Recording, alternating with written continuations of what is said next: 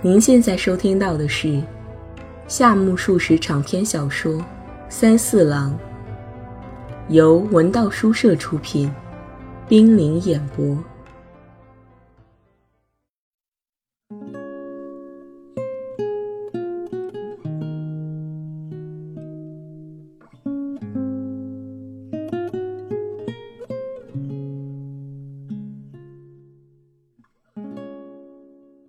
三四郎，第二十二集。演出会是在比较寒冷的时节开始的，新的一年就要来临了，要不了二十天，人们即将迎来新春。住在城里的人一片繁忙，穷苦的人想的是如何熬过这个年关。演出会在这个时候迎接的是那些悠闲自适。不知年始岁末有何差别的人，看戏的人很多，大都是青年男女。演出的头一天，羽次郎冲着三四郎高呼：“获得了很大的成功。”三四郎手中有一张第二天的戏票，羽次郎叫他邀请广田先生也去看看。三四郎问他票是否都一样，羽次郎说：“当然不一样了，但是丢下他不管，他绝不会去的。”所以你得拉他一起去。羽次郎说明了因由，三四郎同意了。晚上到那里一看，只见先生在明晃晃的油灯下面，正在翻阅一本大书。先生不去看戏吗？三四郎问。广田先生微笑着，无言地摇摇头，像个小孩似的。然而在三四郎看来，这才是学者的风度。于沉默之中遇见高雅，三四郎欠着身子，茫然不知所措。先生拒绝了他的邀请，觉得有些过意不去。你要去的话，咱们一起走走，我也要到那边散散步呢。先生说罢，披着黑色的斗篷出去了，看不清他的双手是否缩到怀里。天空低垂着。不见一颗星星，气候寒冷，说不定要下雨。一下雨就糟了，进出不便呀。日本的戏园子要脱鞋，天好的时候也极不方便。而且那样的小地方，空气不流通，烟雾腾腾，叫人头疼。大伙儿既然能挺得住了，不管怎么说，总不能在外面演出吧。祭祀的歌舞都是在露天演出的，天气再冷也是在外头。三四郎觉得不便争论，所以没有马上作答。我认为在室外演最好，不冷不热，在洁净的天空下边，呼吸着清凉的空气，观看着精彩的演出，这时候戏才能演得像空气那般透明、纯真而清晰。先生做的梦，要是编出戏来，就会是这样的吧？你知道希腊的戏剧吗？不很清楚，大概是在露天演的吧？是室外，而且是大白天。我想观众的心情也必然好。座位都是天然的石头，场面壮大，最好能叫羽次郎这号人也到那种地方见识见识。又在说羽次郎的坏话了。如今，这个羽次郎正在小小的会场里拼命地奔波，多方周旋，洋洋自得呢，真有意思。三四郎想，要不是邀请先生，他到底是不会来的。即使劝他偶尔到这种地方看看，对先生来说还是大有好处的。先生也绝对听不进去。最后，先生肯定会叹息着道：“啊，真叫我为难呢。”想到这些，三四郎觉得煞是有趣。先生接着详细的讲述了希腊剧场的构造。此时，三四郎听先生解释了 “theatron”、“orchestra”、“skinny”、“proskinian” 等词语的含义。先生还提到，据一个德国人说，雅典剧场的坐席能容纳一万七千人，这还是小的嘞，最大能容纳五万人。入场券分象牙和铝做的两种，都像奖章一样，表面上是有花纹或雕刻。先生连这种入场券的价格都记得。他说，当日散场的小戏十二文，连续上演三天的大型戏剧三十五文。三四郎听了十分佩服，他嘴里不住地应酬着，不知不觉来到演出会场的前面。电灯辉煌地照耀着，观众络绎不绝。这场景比羽次郎说的还要热烈。怎么样？好容易走到这里，就请进去吧。不，我不进去。先生又朝暗处走去。三四郎好半天注视着先生的背影，他看到后来的人一下车便急忙进场，甚至来不及领取寄存鞋子的木牌。于是自己也匆匆入场，仿佛是被人簇拥着进来的。入口处站着四个闲人，其中有个穿宽腿裤子的男人在收票。三四郎越过这个人的肩膀，窥视场内，会场骤然宽阔起来，灯光明亮。三四郎尚未着意寻找，已被人领到了自己的座位上。他夹在狭小的天地里，向四方环顾，五颜六色的衣饰使他眼花缭乱。不光是他自己的眼睛在动，观众身上那些数不清的色彩，也在广阔的空间里各自不停地随意闪动。舞台上已经开始演戏了，出场的人物都戴着帽子，穿着鞋子。这当一顶长轿抬上来了。有人站在舞台正中，把轿子截住，轿子放下了，从里面出来一个人，这人拔刀就和挡住轿子的人一阵厮杀。三四郎根本不知道这是怎么回事。他虽然预先听羽次郎讲过这出戏的梗概，但当时没有在意，心想看了自然会明白的，所以就敷衍过去了。谁知一看，全然不懂。三四郎只记得羽次郎讲过的大臣入禄的名字，心想究竟谁是入禄呢？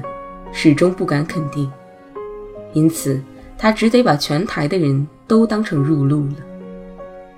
于是，头上戴的帽子、脚上穿的鞋、身上的窄袖和服以及使用的语言，通通都带上了入禄的味道。说实在的。三四郎头脑里根本没有一个明确的入禄的形象。他虽然学过历史，但那是很早以前的事，早把历史上的入禄忘记了。三四郎觉得入禄是推古天皇时代的人，又像是清明天皇时代的人，但绝不是应神天皇和圣武天皇时代的。三四郎心中只是念叨着入路，他想，对于看戏，只要了解这些也就够了。他凝望着富有中国风格的演员装束和舞台背景，然而故事情节他丝毫不懂。不久，幕落了。这幕戏结束前不久，邻座的一个男子对他旁边的男子说：“上场演员的声音就像父子俩在六仆席大的房间里谈话似的，太缺乏训练了。”听到他的批评，旁边的那人说。演员们的动作不够稳健，个个都显得慌里慌张的。两人都能叫出所有角色的名字。三四郎侧耳倾听他俩的谈话，他们的穿着都很考究，看来是有名望的人。不过三四郎想，他俩的批评要是叫羽次郎听到了，准会表示反对的。这时，后面响起了喝彩声：“好！”好，太好了！两个男人回头望了望，就此停止了谈话。这时，幕落了，场内有好多人离开了座位，从花道到出口，人来人往，一片忙乱。三四郎欠起腰，向周围巡视了一遍，看不到有什么新来的人。说真的，他一直留意在演出中会不会有谁进来。结果没有看到，于是心中嘀咕：“也许趁着幕间进来吧。”三四郎有些失望了，他无可奈何地把头转向了正前方。旁边那两个观众看来交际很广，他们左顾右盼，不住地吐露一些知名人士的名字，说某人在那里，某人在这里。其中还有一两个人隔着很远的距离同他们互相致意。由于这两人的关系，三四郎知道了这些知名人士的妻子，其中也不乏新婚夫妇。邻座的人对此也很感兴趣，他不时地摘下眼镜，一边凯视一边望，嘴里叨咕着：“原来如此，原来如此。”这时。羽次郎从垂挂着的布幕前边，由舞台的一端向另一端快步跑过来了。他跑了大约一多半的距离，停了下来，微微探着身子，一边窥视着观众席，一边说着什么。三四郎顺着他的视线望过去，发现了美弥子的侧影。她坐在与次郎站着的那一列上，中间相距五六米的光景。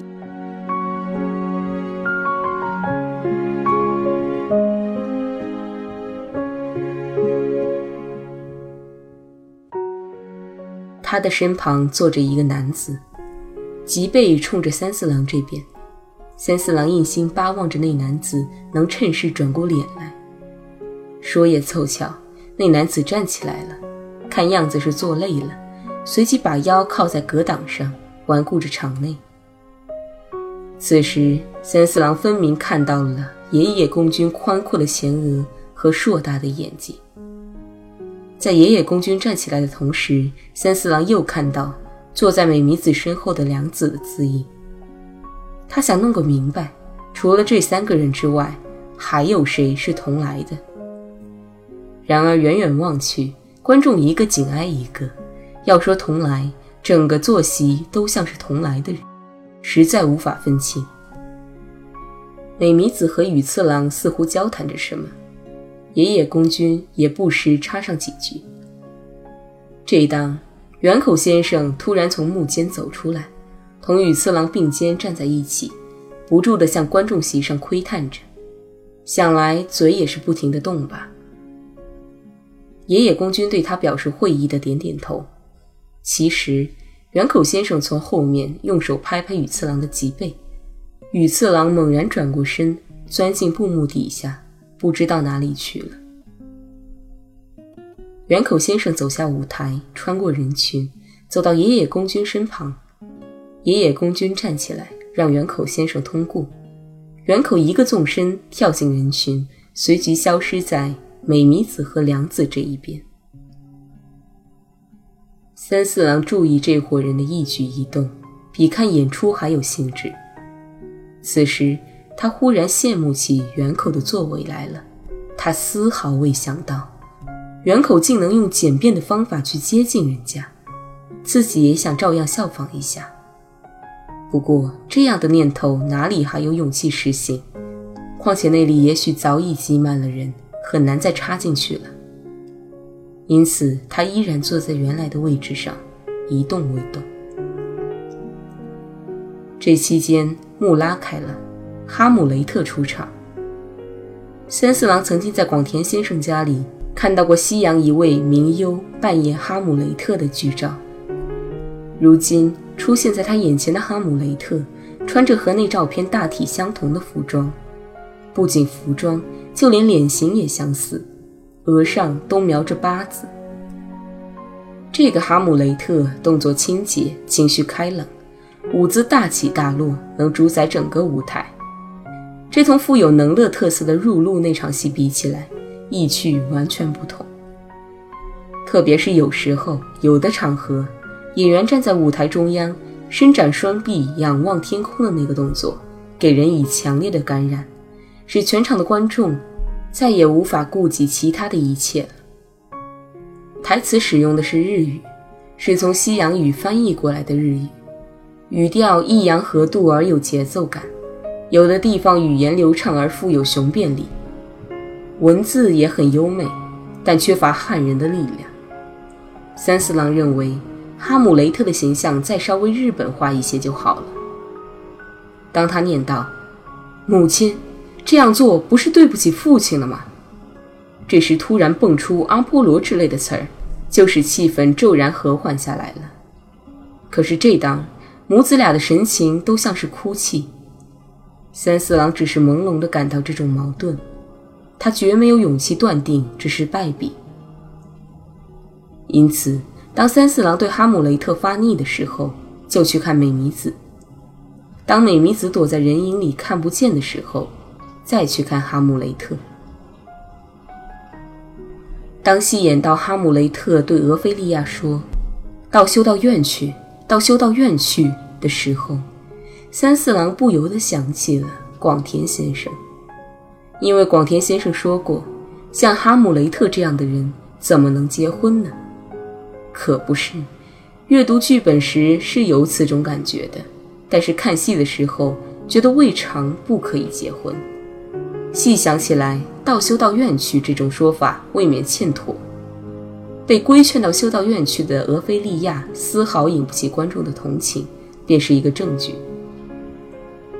幕又落了，美弥子和良子离开了座位，三四郎也跟着站起来。他走到走廊一看，他俩站在廊子中间，正同一个男子谈话。那人站在从走廊通向左侧的入口处，露出半个身子。三四郎一看这个男子的侧影，就转身往回走。他没有返回坐席，而是取出木屐到外面去了。夜本来就很黑，三四郎走过被人为的灯光照亮的地方，发现现在似乎在下雨，风吹着树枝发出了响声。三四郎急急忙忙赶回寓所。半夜里下起雨了，三四郎躺在床上听着雨声，想起了“到修道院去”这句台词，他的思绪围绕着这句话循环往复。广田先生也许还没睡吧？先生如今在思虑些什么呢？羽次郎一定是忘情的，沉醉在伟大的黑暗之中了。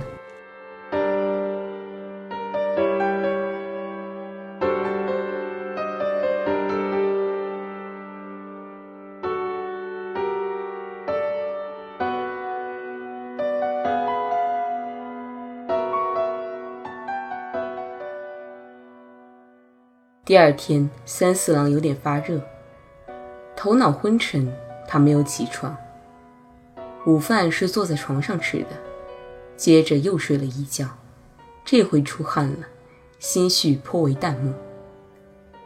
这时，羽次郎精神抖擞地闯了进来，说道：“昨晚没看到你，今天一早也没有去上课，想必是不舒服了，我特来探望你。”三四郎表示感谢。嗯，我昨晚去了，去了。你站在舞台上，隔着老远同美弥子小姐谈话，我都清楚的看见了。三四郎似乎有些如醉如痴，他一张口就说个不停。羽次郎伸手按在三四郎的额头上，烧的好厉害嘞，非得吃药不行。你感冒了呀？剧场里太热太亮，一到外边就又冷又暗，这样怎么受得了？受不了也没有办法呀。没有办法，那也不行。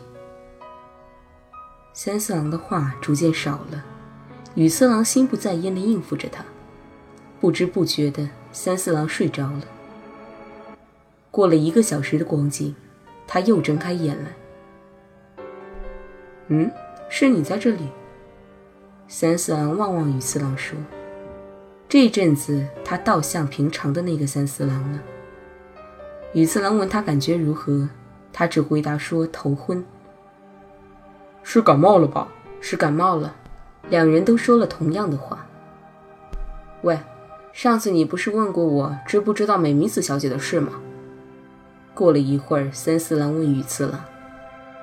美弥子小姐的事，在哪儿？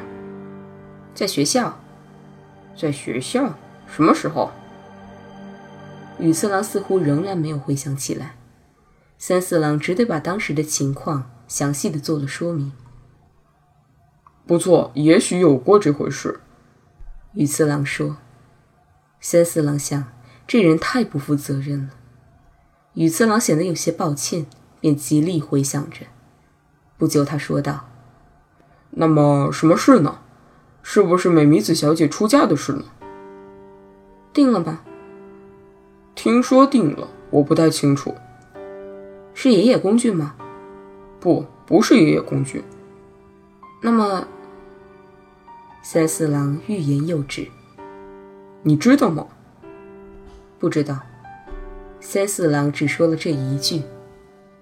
于是羽次郎稍稍凑了过来。我也不大清楚，不过事情倒挺怪的。结果如何，得过些日子才能有个眉目。三四郎只想叫羽次郎把这件怪事尽早吐露出来，可是他阴阳怪气的闷在肚子里不说，一个人独自沉沦在不可思议之中。三四郎忍耐了片刻，终于焦躁起来。他请求羽次郎把美弥子的事毫无保留地讲出来。羽次郎笑了，不知是为了安慰三四郎，还是出于别的考虑，他竟然把话题扯远了。哼，你真蠢！干嘛思念那种女子？思念也没有用啊。第一，她不是和你同年吗？醉心于同年男子，那是过去的习俗。是卖菜姑娘阿七那个时代的恋爱方式。森四郎默然不响，不过他不太懂羽次郎的意思。为什么呢？你把二十岁光景的一对同龄男女放在一起看看吧，女的处处能干，男的尽受愚弄。大凡女子总不愿嫁给一个连自己都瞧不上的男人，当然，那种认为自己是世界上最伟大的人物又当别论。既然不愿嫁给自己瞧不起的男子，那就只有过独身生活，别无其他办法。有钱人家的姑娘不是有过这样的事吗？满心欢喜的出了嫁，却看不起自己的丈夫。美弥子小姐比他们要高尚得多，但是她从未想过嫁给一个自己都不尊敬的男人，把他当做自己的丈夫伺候。所以，倾心于美弥子小姐的人必须想到这些，在这一点上。你我都没有资格做她的丈夫！三四郎终于和羽次郎取得了一致的想法，他依然默不作声。不管是你还是我，就这样都比那女子伟大的多。然而，不经过五六年的时光，她就不会看到我们的伟大之处。但是，她又不能坐等上五六年，因此，你要想同那女子结婚，简直是风马牛不相及的事。羽次郎把“风马牛不相及”这句俗语用在了这种奇妙的地方。他说罢，独自的笑了。哪里？再过五六年会出现比她更好的女子。在日本，现在是女的过剩。你感冒发烧也不顶事，世界大得很，不必担心。实话说吧，我也有过各种各样的经历，不过我心里逆反。就说有事要到长崎出差去。你这是说谁呢？说谁？同我有关系的女人啊。三四郎不禁一惊。论起这女人，可不比你曾经接触过的那类女人嘞。我对她说我要出差到长崎做霉菌实验，眼下不成呀。她当即表示要买苹果到车站为我送行，这叫我好不狼狈。三四郎越发感到惊奇，他问道：“后来怎么样了呢？”“我也不知道，说不定拎着苹果在车站等过我。”“真作孽，竟干出这种缺德的事来！”“我明知这样不好，叫人寒心，可又没有别的办法。打从一开始就逐渐被命运引入这样的地步。说实在的，我很早就成为一个医科大学生了。”什么呀？你这是故意扯谎骗人！听着，还有好多有趣的事呢。那女子生病的时候求我诊治，弄得我很难为情。三四郎觉得好笑。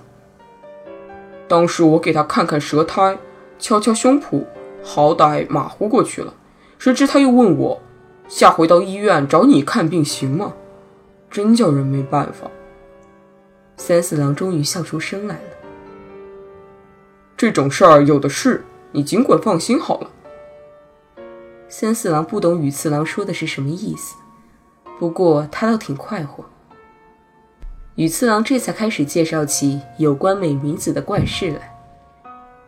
据羽次郎说，良子要结婚了，美弥子也跟着要嫁人，光这些也还罢了。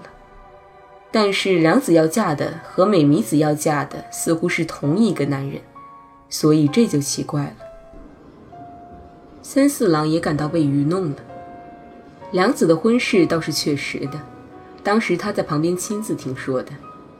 也许这件事羽次郎误以为是美弥子了。然而，美弥子要结婚也并非完全谣传。